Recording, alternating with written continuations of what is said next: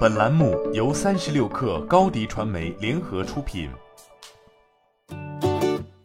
本文来自微信公众号“三亿生活”。俗话说“货比三家不吃亏”，无论在线下还是线上购物，比较同一款商品的价格都是再普通不过的事情。而在日前，新版的淘宝 APP 中上线了比价查价功能，用户搜索“有好价”即可进入。尽管目前这一功能仅支持有好价页面中的商品，用户无法自行搜索商品，而且不能直接从购物车进入。但是在这一功能中，可以更为直观的看到过去特定天数内在正常销售状态下的成交价格，并对自己加入购物车的部分商品进行价格监控。随着今年的六幺八大促将至，淘宝此举似乎是为了消费者来了一剂强心针。面对此前用户对于各类促销时商品价格其实不及平时优惠，以及对部分商家先涨价后降价的质疑，淘宝方面选择直接为用户提供比价工具。但值得注意的是，如今淘宝上线的是面向自家平台的比价工具，所以显然不会对其他电商平台造成任何影响，同时也不涉及到对自己的侵权。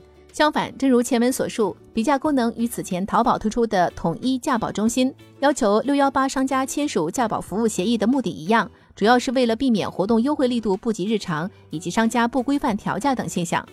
除了对于商家的管控外，目前用户在进入有好价页面后，还能够看到诸如百亿补贴、聚划算等优惠信息，这无疑也为这些促销开放了另一个入口。更进一步来说，在如今电商平台促销已经成为常态化的情况下，淘宝也同样需要通过推出更多功能以及优化用户的体验，来获得更多消费者的信任。而此次上线的比价功能，显然是淘宝向消费者端的又一次靠近。此前，阿里巴巴副总裁、天猫负责人吹雪曾在去年的六幺八大促后表示，反垄断之后，天猫看到自己有非常多的地方可以提升。如积极改进服务质量和客户体验，不干预商家合法和正当的商品管理、价格管理。而在戴珊的领导下，如今淘宝和天猫也正式走向融合，并指出新的架构将全面聚焦用户体验、客户价值。显然，与修改账号名一样，比价查价作为一个消费者同样极度在意的功能，尽管淘宝目前所提供的这一功能相比于第三方还远谈不上完善方便，